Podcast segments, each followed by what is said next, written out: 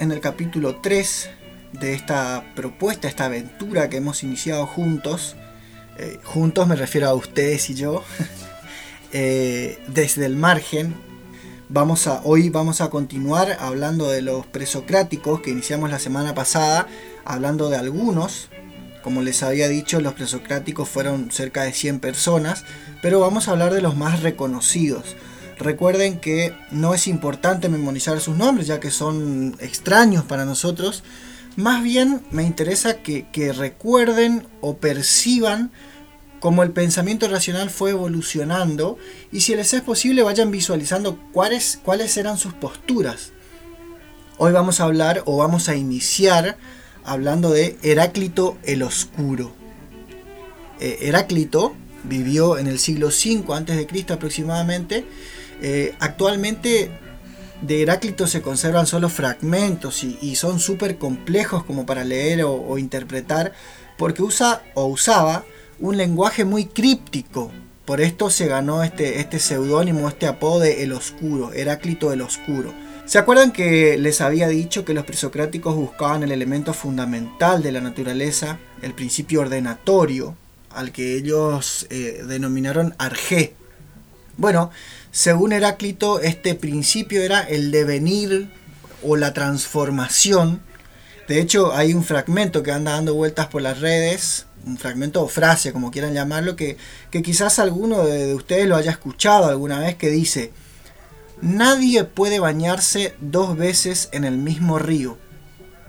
O algo así, ¿no es cierto? Puede haber variaciones por, varias traducciones y, e interpretaciones, pero significan básicamente lo mismo todos sabemos que el río fluye, que las aguas van hacia un, hacia un único sentido hasta llegar al mar y que por otro lado vuelve a iniciar este ciclo. Entonces, esto significa que si alguien ingresa a las aguas de un río, no importa cuál sea, ¿no es cierto?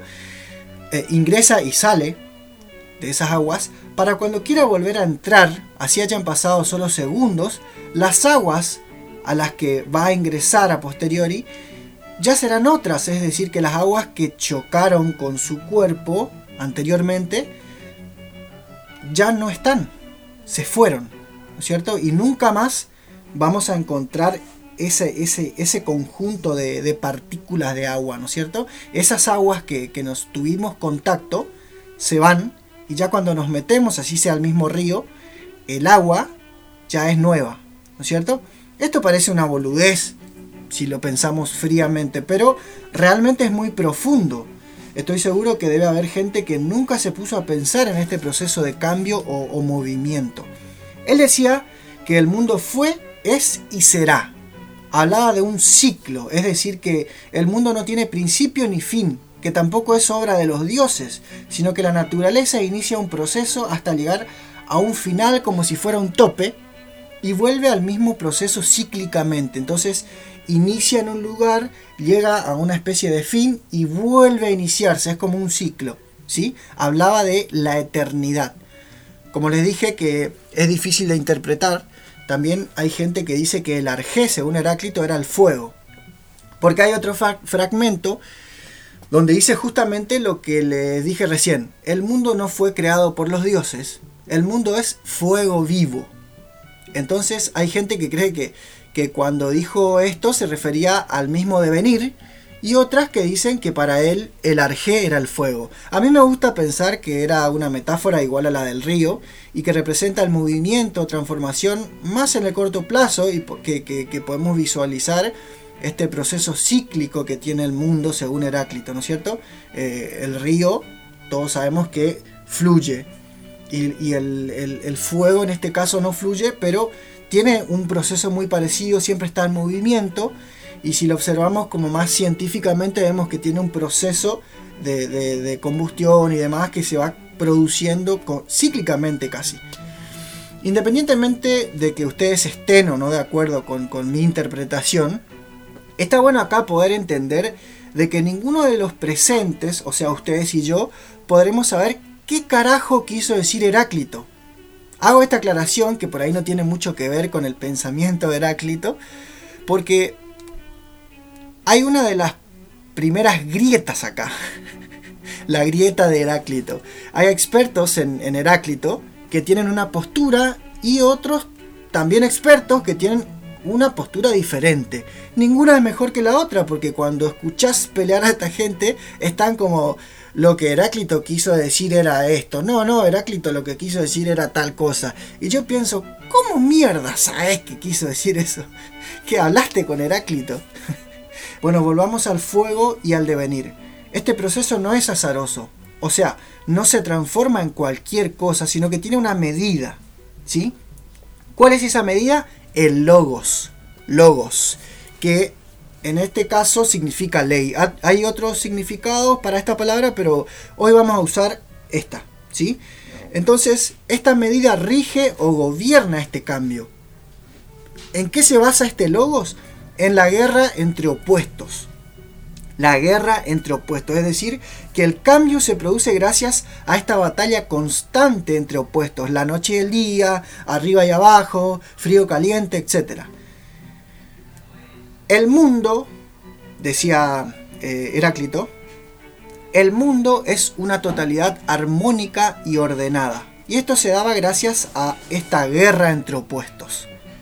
Bien, eso era lo que eh, eh, la conclusión o, el, pensamiento de Heráclito acerca del arjé. Ahora vamos a pasar a otro pensador, vamos a hablar de Parménides, que fue de alguna manera contemporáneo a Heráclito y representa algo así como la contraposición de su pensamiento.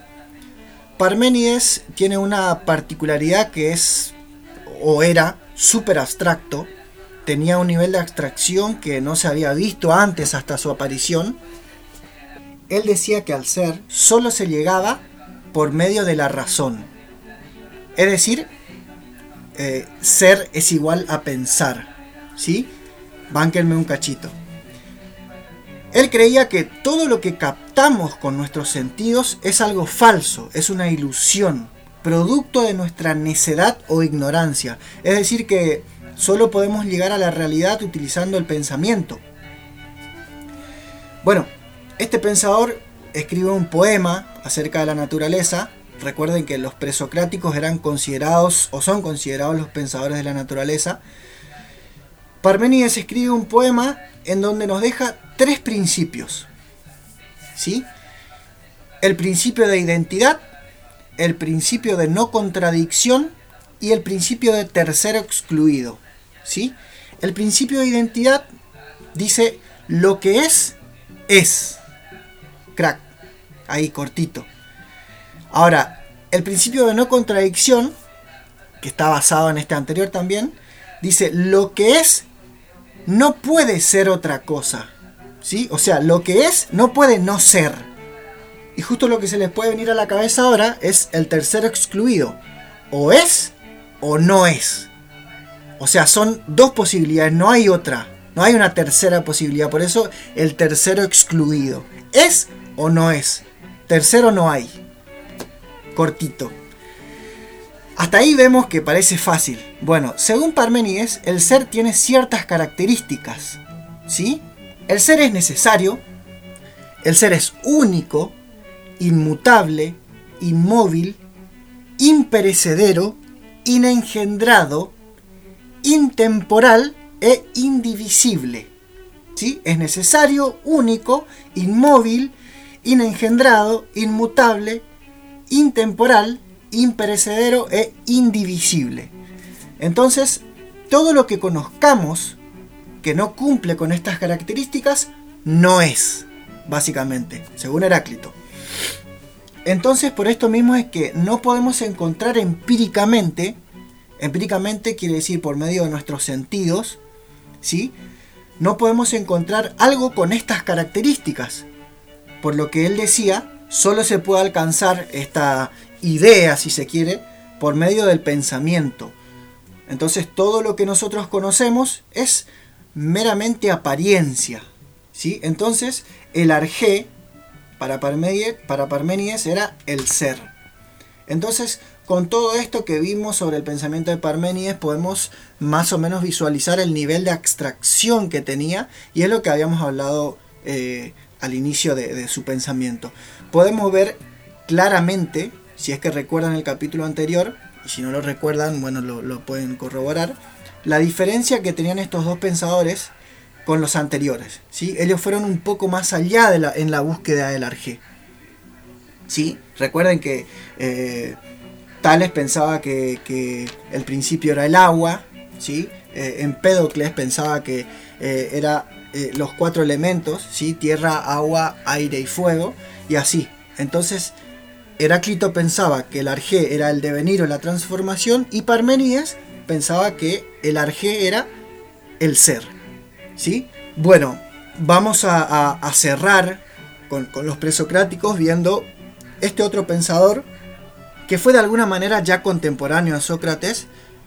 Eh, no estoy seguro si se conocieron, hay gente que dice que sí, otros que no, pero no tiene importancia. Hoy vamos a enfocarnos en su pensamiento y la línea que sigue por lo que es considerado también un presocrático. Este pensador es Demócrito. ¿sí? Demócrito es considerado el primer atomista. Él decía que el arjé era o son los átomos. ¿sí? Átomo quiere decir sin división o sin partes. Viene del griego, sin división o sin partes. Por eso digo que fue el primer atomista. Decía que la naturaleza o todo lo que conocemos está compuesto por partículas indivisibles, o sea, átomos. Decía, los átomos vibran en el vacío y decía que son todos iguales y que de acuerdo a cómo se, se unen o se separan, se van formando los distintos elementos que conocemos en la naturaleza. Es realmente sorprendente este pensador, eh, ya que llega a la conclusión solamente usando la razón y la observación, teniendo en cuenta que no existían herramientas para hablar de estos temas en esa época. Eh, este, esto viene a corroborar la ciencia o a probar muchísimos años después. Si no me equivoco, siglo XVIII, XIX, más o menos. Y Demócrito hace esto 2500 años atrás. Eh, es, por eso eh, me, resulta sorprendente, por eso lo dejé para, último también, para que podamos entender lo, lo, increíble. A nosotros hoy quizás nos puede parecer obvio, pero si se ponen a pensar en esa época no había, no existía el microscopio. Bueno, esto fue el cierre de los presocráticos. Como les dije, eh, quedaron muchos afuera de este resumen, ya que fueron casi 100. Así que, el que al que le resultó interesante puede investigar un poco y ver más o menos quiénes fueron los que quedaron afuera, eh, cuál era su pensamiento, eh, que, en, la búsqueda del arjé, ¿no es cierto?, qué fueron pensando, hay muchos. es interesante el tema. En el próximo capítulo vamos a hablar o ver ya un poco sobre Sócrates, Así que no se lo pierdan, Sócrates es increíble, es uno de los filósofos que más me gustan, así que no se pierdan este, este próximo capítulo. Si estás escuchando este programa o esta, este podcast desde una emisora, recordá que estamos ya presentes en Spotify, estamos en YouTube para que puedas volver a escuchar si es que te perdiste algún capítulo o parte de él. Y próximamente vamos a estar ya en Instagram también, y si visitas alguna de estas plataformas, no olvides seguirnos y compartir si es que te resulta útil esta información. Por ahí, o sea, si te resultó útil, quizás conozcas a alguien a que también le pueda resultar útil. Así que bueno, desde ya te, doy las gracias por, por este, estos minutos que nos prestaste. Y bueno, nos vemos la semana que viene.